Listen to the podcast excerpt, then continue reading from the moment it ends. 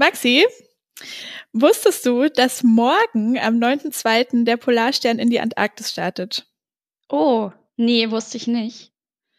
Habe ich zufällig gelesen, fand ich einen ganz guten Einstieg, weil ähm, die tatsächlich ähm, auch den Meeresboden, glaube ich, erforschen wollen, weil einer der größten Eisberge, der da siebenmal so groß ist wie Berlin und A68 heißt, sich vom Schelfeis der Antarktis abgelöst hat. Krass. Und äh, damit sehr viel Fläche freigibt, wo plötzlich kein Eis mehr drauf ist. Und das ist jetzt quasi so eine einmalige Gelegenheit, das zu erforschen, was so Jahrtausende ohne Sonnenlicht war. Krass, oder? Ja, das ist schon, schon abgefahren.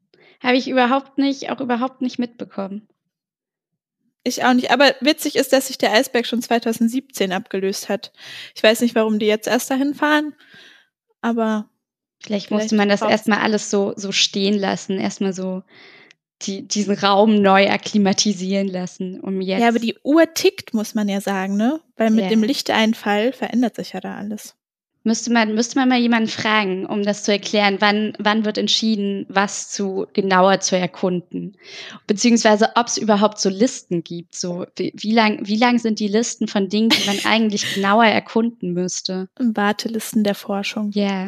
Und dann so, ach nee, lass doch lieber dieses Jahr dahin fahren. so wie der Sommerurlaub fürs nächste Jahr. Ja, genau. Ah, schön.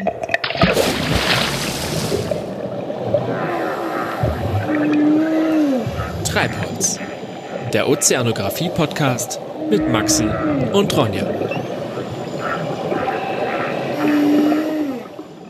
Äh, wir sprechen heute in dieser 19. Folge von Treibholz allerdings äh, nicht über Eisberge, sondern über den Meeresboden. Womit wir aber zumindest bei meinem Teil, ich weiß nicht, was du machst, trotzdem über Berge sprechen, was eigentlich ganz faszinierend ist. Hm, nö, bei mir vielleicht nur im auf der Metaebene. Hm. Aber eigentlich nicht so. Nee, dafür mache ich das ja. Bevor wir starten, Maxi, ähm, wir können hier an der Stelle mal offiziell sagen, dass das Wort der Folge sich ein bisschen aus unserer Sendung, aus unserem Podcast verabschiedet hat. Ja, wir haben uns nämlich entschieden, einfach nicht mehr auf Wörter zu konzentrieren, sondern das einfach größer zu machen und zu sagen, was fanden wir bei der Recherche eigentlich geil und worüber haben wir einfach Bock zu sprechen. Was crazy Shit der Folge sozusagen. Genau. Und äh, mit dem fange ich jetzt mal kurz an. Ich weiß nicht, ob das was ist, was man weiß, aber ich wusste es nicht und fand es ziemlich krass. Wusstest du, dass es einen Friedhof der Raumschiffe gibt? Irgendwie kommt es mir jetzt nicht so unbekannt vor, aber vielleicht, nee, erzähl, aber eigentlich weiß ich nichts darüber. Erzähl mir mehr davon. Und zwar ist das ein kleines äh, Fleckchen, so 3.000, 4.000 Kilometer östlich von Neuseeland im mhm. Südpazifik. Ähm, und das ist ein Punkt, der so ziemlich am weitesten von jeglicher Landmasse entfernt ist in alle Richtungen. Und da werden äh, Raumstationen oder so Raumkapseln versenkt, wenn die wieder runterkommen. Krass. Und zwischen den 70ern und 2016 wurden da einfach über 260 Raumteile aus vier verschiedenen Nationen einfach im Meer versenkt. Ha. Krass, oder? Das ist ja, dass man das einfach so, aber ist das, ist das gut für den Meeresboden, dass man da einfach so Sachen drunter. Das weiß ich nicht. Vor allem, es sind ja auch nur, die, weil so kleine Kapseln oder sie, so, die verglühen ja, bevor die bei der Erde ankommen. Yeah. Also es sind wirklich nur die richtig dicken Dinger, die dann da im Meer landen. Ich habe mich gefragt, ob das irgendwann mal zu so einer Touri-Attraktion wird. Das schaut euch den Raummüll an. So Tauchexkursion macht und sich dann hier diese ganzen Raumschiffe anguckt. Das ist schon krass. Ja, voll. Es ist aber sowieso, so Raummüll ist ja sowieso, ich weiß, es, wir driften gerade von der Ozeanographie ab, aber sowieso sehr krass, weil ich meine, die Sachen, die da rumfliegen und da lösen sich ja auf jeden Fall auch immer mal wieder so Teile ab, die einfach nie wieder zurückgeholt werden. Ich glaube, dieser, der Weltraum, der ist zwar sehr groß, aber der fliegt, glaube ich, schon auch ganz schön viel Müll einfach rum.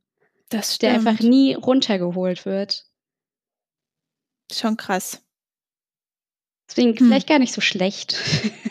das irgendwo zu sammeln. Auf dem Meeresboden. Ja, das klingt wieder echt nicht so cool. Aber dann. Wir jetzt zum Boden der Tatsachen Zum Boden der Tatsachen, ja. Ich spreche heute über den Meeresboden, weil mhm. ich finde das, wenn man sich den Ozean vorstellt, stelle ich mir zumindest in den meisten Fällen tatsächlich einfach nur diese Wasseroberfläche vor, ohne mir zu überlegen, was ist da eigentlich irgendwie darunter und wie sieht das darunter aus und dass da unten einfach genauso eine riesige Landschaft existiert, wie sie ähm, ich, oberhalb, also auf der Erde, da, also nicht auf der Erde, sondern auf den Erdteilen, ist, ähm, stelle ich mir in den meisten Fällen gar nicht so vor. Ich weiß nicht, wie das bei dir ist. Hm, nee, also ab da, wo man nicht mehr stehen kann, ja, oder? denkt man auch nicht mehr an den Boden. Und und das, was sich unter der, Erde, äh, unter der Wasseroberfläche befindet, hat teilweise einfach auch nochmal ein viel krasseres Ausmaß als zum Beispiel Berge, auf, äh, die auf den Kontinenten so rumstehen. Echt? Ja, und 2014 zum Beispiel gab es äh, neue Sat Satellitenbilder, die komplett neue Aufschlüsse oder neue Gebiete unter dem Meer gezeigt haben. Also da wurden dann wirklich neue Berge, Rinnen oder Plateaus unter dem Wasser entdeckt, womit man dann halt auch richtig gut Karten erstellen kann, die dann wie Karten aussehen, wie man sie sich vorstellt, mit denen, wo man dann auch so schön die Reliefs nachzeichnen kann und es Höhen und Tiefen gibt. Und als Grundlage sollte, gibt es, sollte man vielleicht auch sagen, dass es einen Unterschied gibt zwischen äh, einer kontinentalen Erdkruste, die sich unter dem Wasser befindet, und der ozeanischen Erdkruste. Die kontinentale befindet sich natürlich an den Randgebieten zu den Kontinenten. Mhm. Was mir auch nicht bewusst war, dass man da eine Unterscheidung macht. Für mich war einfach immer alles, was unter Wasser ist, ist unter Wasser. Und Hä, haben wir da nicht schon mal in irgendeiner anderen Folge drüber gesprochen? Haben wir bestimmt. Vielleicht habe ich es auch einfach vergessen. Bei Tsunamis und so vielleicht? Stimmt, aber Tsunamis war auch dein Part. da merke ich mir nicht alles so gut. Okay, aber macht sich das bemerkbar am Meeresboden, dass da zwei unterschiedliche ich glaube schon. Also ich glaube, das eine, ich habe mich damit jetzt nicht länger auseinandergesetzt, äh, äh, aber ich glaube, das eine sind auch noch mehr, je nachdem, aus Lavagestein und das sind schon unterschiedliche Sedimente, aus denen sich das wahrscheinlich zusammensetzt. Hm. Und im Vergleich zur Erde, also zu den Erdteilen, ist, sind die Flächen, die Form unter Wasser aber wesentlich äh, gleichmäßiger geschliffen, weil die Unterwasserregionen einfach nicht so krassen Erosionskräften ausgesetzt sind. Und Erosionskräfte sind in diesem Fall Strömungen und Eisberge. Mhm. Und dort, wo große Strömungen entlang laufen, können einfach so canyonartige Krater entstehen. Die meisten sind tatsächlich schon während der Eiszeit entstanden. Zum Beispiel ist der Marianengraben einfach mal sechsmal tiefer als der Grand Canyon. Krass. Und genauso wie es äh, Tiefseerinnen gibt, gibt es auch Gebirge. Und das größte zusammenhängende Gebirge unter Wasser ist der mittelozeanische Rücken. Ja, den hatten wir doch auch schon mal. Ja, und der ist einfach 60.000 Kilometer lang. Der zieht sich einfach um die komplette Erde. Krass. Und der höchste Punkt ist Island. Da ragt dann tatsächlich mal wieder was über, über, die, über den Wasserspiegel, über, das, über die Wasseroberfläche hinaus. Wie, warte, Island ist Teil des ozeanischen Rückens? Nee. Ja, doch, genau. Da kommt halt auf einmal, also so ein paar Erhebungen gibt es einfach, die nach oben stoßen. Wow. Das ist ja aufregend. Voll die Parallelwelt irgendwie, oder? Ja, Wenn man sich oder, das ja. vorstellt, dass einfach so sich quasi die Erdoberfläche ein paar tausend Meter weiter unten nochmal so wiederholt und es da dann auch so Gebir Gebirge gibt und Täler und Krass. Ich stelle mir gerade vor, wie das aussehen würde, wenn du quasi alles umdrehst. Also das, was Erde ist, ist ist quasi mit Wasser bedeckt und das, was, also was Erdteil ist, ist mit Wasser bedeckt und Mm. alles was. Und dann bist du aber auch ganz weit unten und musst irgendwie ganz weit nach oben kommen, um dann mal so Wasser zu sehen. Ich glaube, das wäre nicht so praktisch. Ah. Krass. Und diese Berge können dann auch bis zu 6000 Meter hoch sein. Also ragen dann auch natürlich übers Wasser teilweise hinaus. Zum Beispiel ist die hawaiianische Insel äh, Manuna, Mauna, Kea, ähm, auch äh, ein Berg des mittelozeanischen Rückens und ist höher als der Mount Everest. wow. Also natürlich nicht, wenn man nur das über dem Meeresspiegel betrachtet, aber ansonsten, es geht schon sehr weit tief hinunter. Und wenn wir Okay, jetzt auch das ist schon, schon verrückt. Ja, Sorry, wie oft kann man krass in einer Folge sagen? Aber ich finde wir sagen sowieso in jeder Folge zehnmal krass und oh, das fundierteste, was Ja. ich gerade kommentieren kann. Und wenn wir schon über Gebirge reden, können wir auch noch über Plateaus sprechen. Ja, Die gibt es bitte. nämlich natürlich auch unter Wasser. Und das drittgrößte Plateau, ich, also ich glaube, ich werde ganz viele Sachen in dieser Folge einfach falsch aussprechen, ist das äh, Shatsky Rise, Shatsky Rise, ähm, das östlich vom, äh, von Japan liegt. Mhm. Und das besteht auch aus diesen äh, drei vulkanischen Massiven Tamu, Uri und Shirshov. und Mhm. Tamu ist der drittgrößte, nee, ist der größte entdeckte Vulkan. Und Und der startet quasi schon unter Wasser. ja, also das ist, natürlich kommt er auch hinaus, aber ja, das findet auch schon unter Wasser statt alles, ja. Cool. Und dieses Plateau hat eine Fläche von 480.000 Quadratkilometern, was eine Fläche von Deutschland, Österreich und der Schweiz zusammen ist. Ha. Ganz schön groß.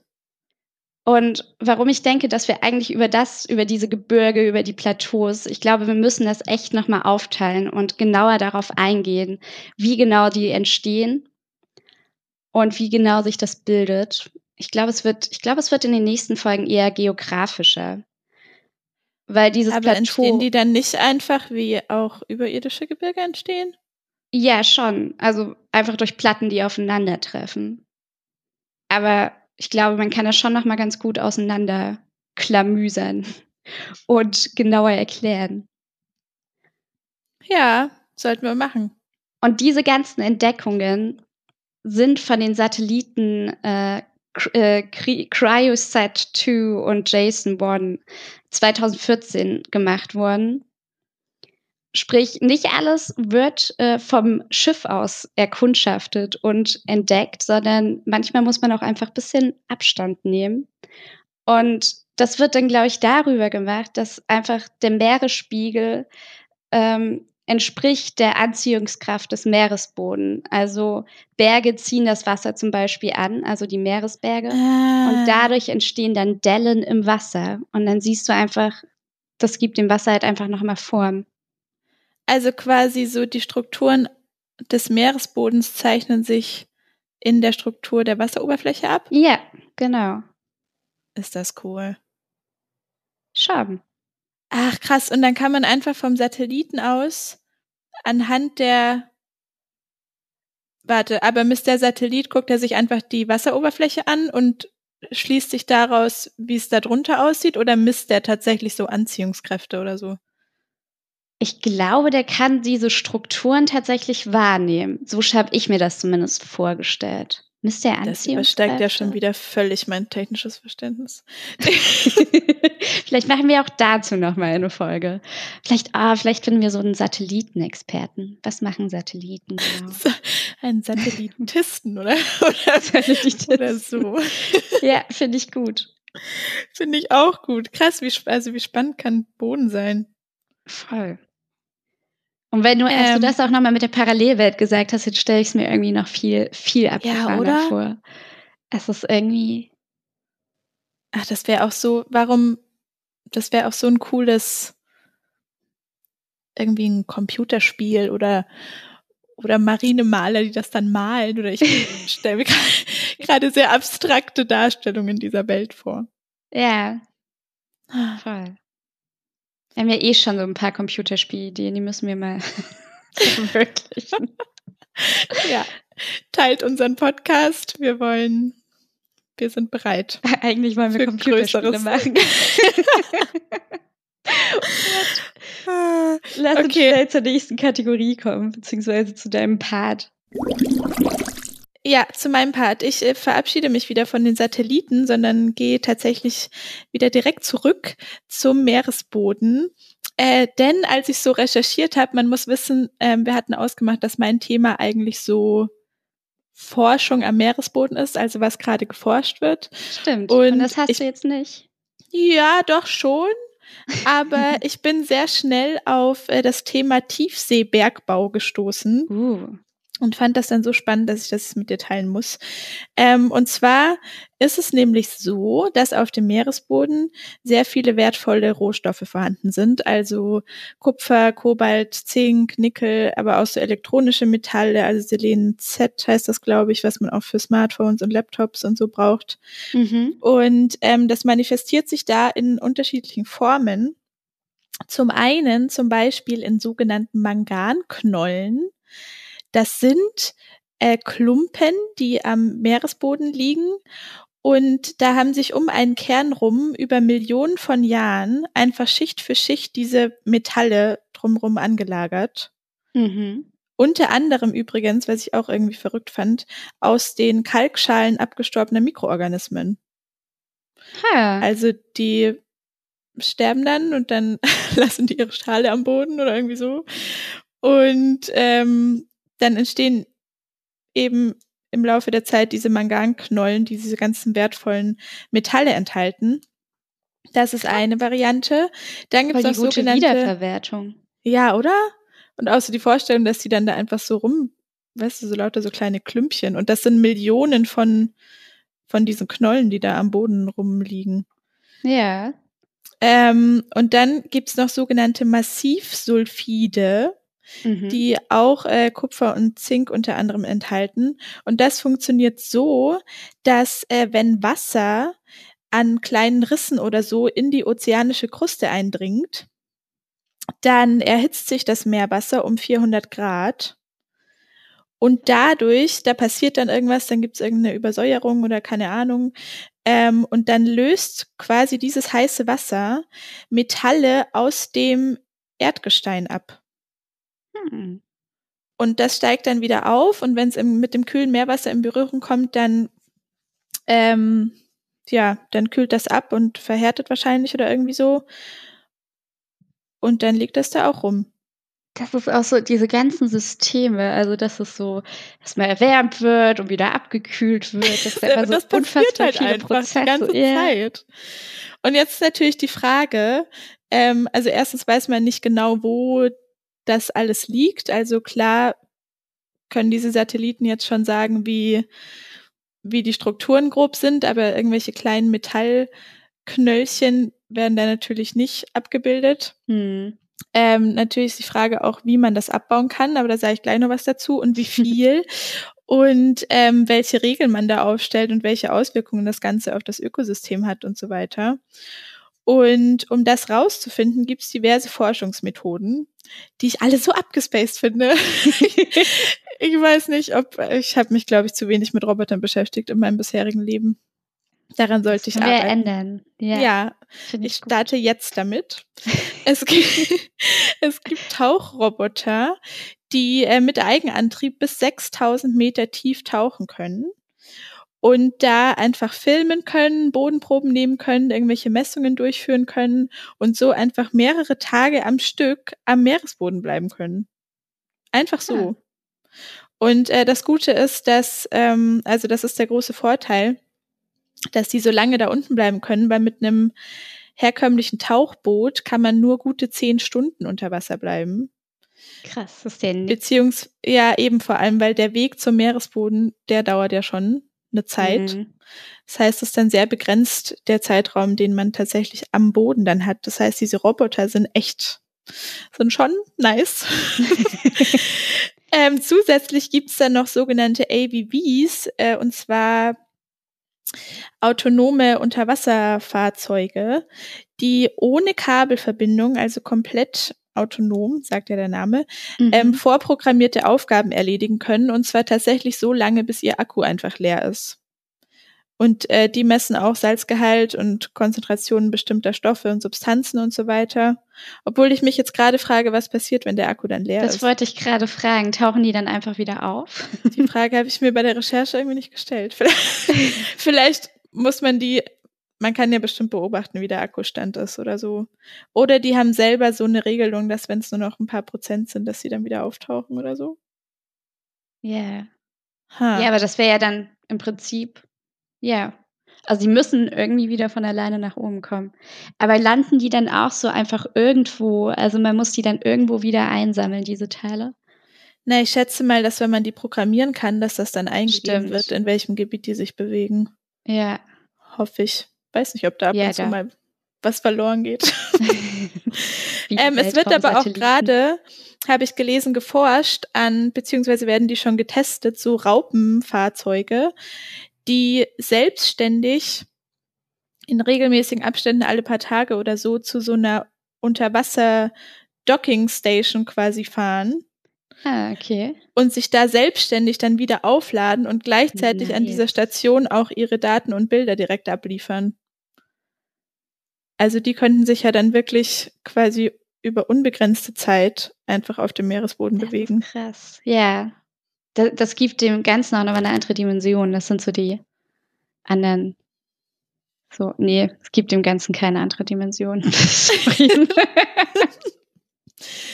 äh, jetzt kommt mein, mein Favorite.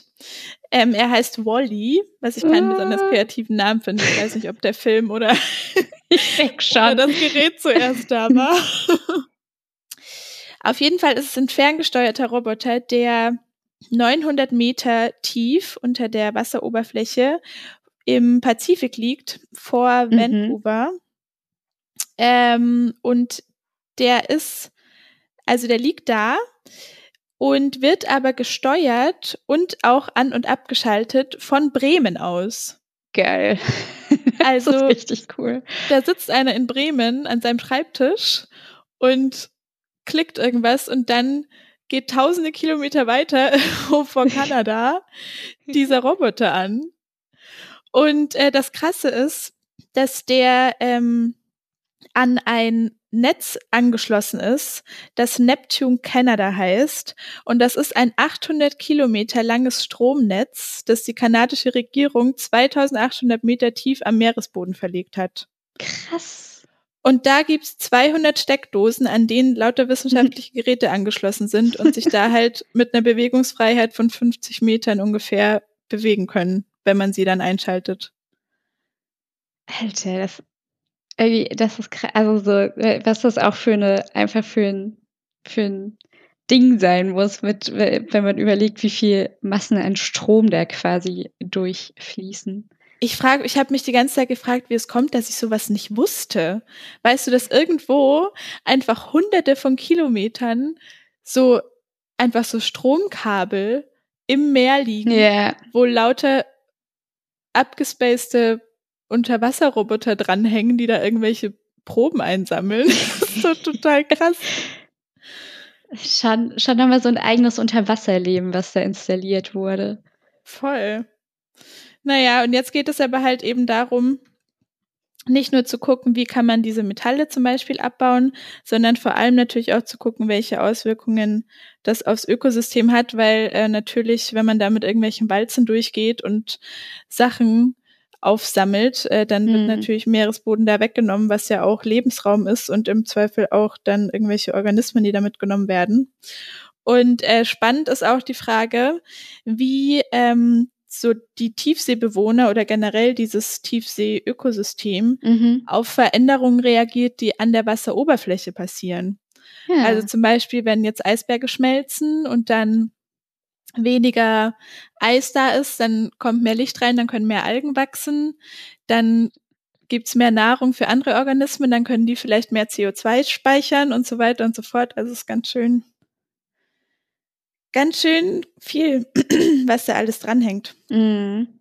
Voll mega beeindruckend. Jetzt habe ich auch Das- Lust, über Roboter zu sprechen. Und zu Ja, lernen. oder? Oh, stell dir vor, wir könnten mal in so eine Schaltzentrale fahren. Und dann auf so einen Und Knopf drücken. Roboter und dann geht so ein. Roboter an. ja. Vor allen Dingen, weil man sich jetzt auch echt ein bisschen so einen Wally vorstellt, der da unten jetzt rumcruist. Total. Und dann macht er so, dann drückst du auf den Knopf und der macht dann so seine Augen auf und dann geht sein Licht an Ja. und dann sieht man so magische Unterwasserwelt. Und dann sammelt er halt, also statt, statt, statt so Müll zusammen, Wally hat auch diese ganzen Müllsachen so zu, kompakt zusammengebracht und er sammelt halt keinen Müll, sondern sammelt Informationen. Oh. Ah. Ja, Wally. Ja, ich weiß nicht, wie es dir geht, aber wenn ich jetzt so an Meeresboden denke und so, dann Mhm. stelle ich mir trotzdem so eine mega bunte Magie-Zauberwelt vor. Ich, ich habe gerade das Gefühl, dass da mega viel abgeht einfach. Das, das, ich stelle mir jetzt die Unterwasserwelt auch ein bisschen stressiger vor. Ja, aber eigentlich ist es da ja einfach nur dunkel und Stimmt, eigentlich kann man, eigentlich kann man da ja auch nichts machen. Ne? nee. Hm. Ah, es wäre so cool, wenn man sich einfach am Meeresboden aufhalten könnte. Weil Ja. es ist, ich stelle mir das irgendwie vor wie so eine Erde halt unter Wasser, wie wir gesagt haben. Ja. Und dann gibt's da halt auch so ein, weißt du, so ein Straßensystem, wo dann halt so Roboterfahrzeuge rumfahren. Und dann gibt's ganz viele leuchtende Fische, die so ein bisschen creepy und gleichzeitig faszinierend sind und sich dann aufregen, weil da schon wieder so ein Roboter rumfährt. Dass da immer so viel Lärm ist. viel Industrielärm.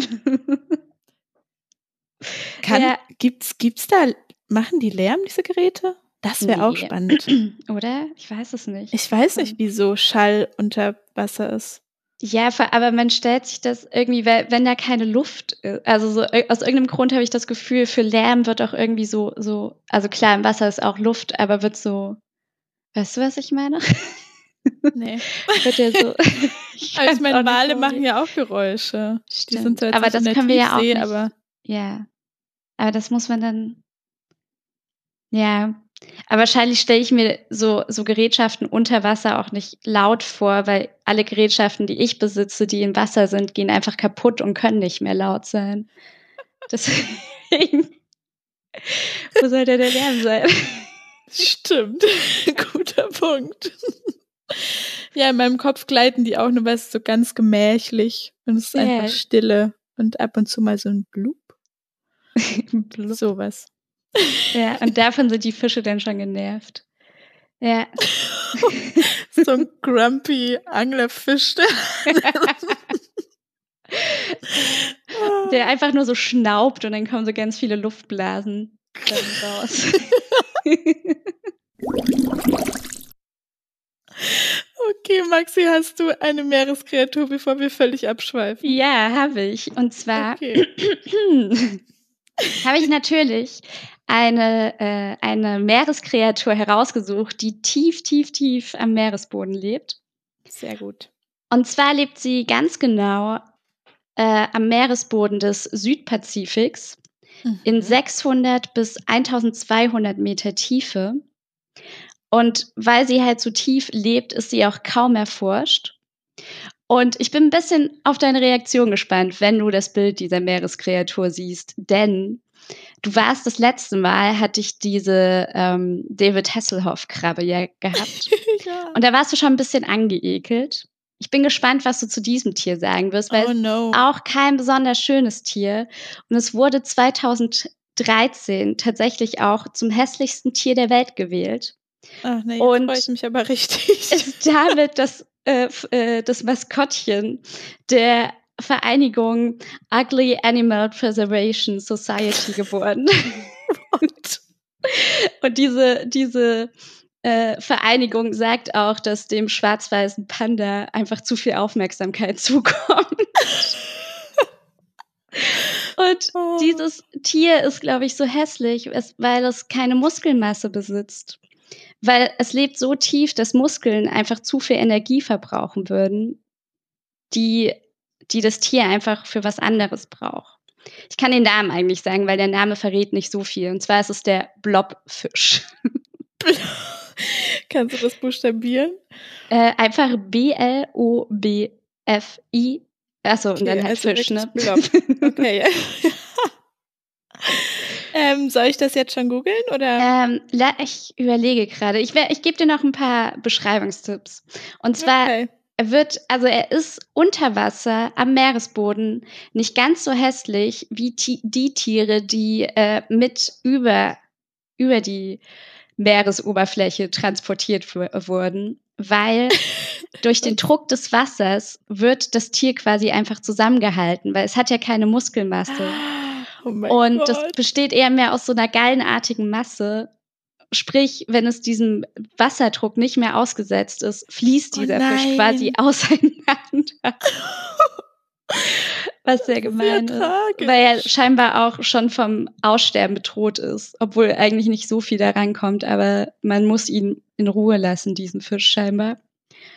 Und genau, jetzt kannst du dir auch gerne zum Beschreiben äh, mal ein Bild heraussuchen. Das würde ich dir Okay. überlassen. Blobfisch. Oh mein Gott. What? Ih. Es sieht halt, Oh, aber einfach auch ein bisschen süß. ja, weil es auch so ein bisschen wie so ein alter Mann aussieht. Es sieht aus wie ein alter Mann mit einer sehr großen, knolligen Nase. Ja. Aber die allgemeine Form ist einfach nur so ein schleimiger Hügel. Ja, voll. Aber Also das ist halt ist- tatsächlich die Form an der Meeresoberfläche. Unter, ich glaube, weiter drunter sieht er schon ein bisschen fischiger aus. Oh nein. Und der ist einfach, der ist ja völlig nackt irgendwie. Ja. Oh, wie traurig der guckt. Oh no. Oh. Wegen Okay, hier dieser- gibt's sehr witzige Memes, wo Leute dem ha Haare Ja, aufgefotoshoppt haben und so. Ich glaube, 2013 ist da, ist da mega was abgegangen mit diesem Fisch, als der da gewählt wurde. der wurde, glaube ich, auf einmal für alles verwendet.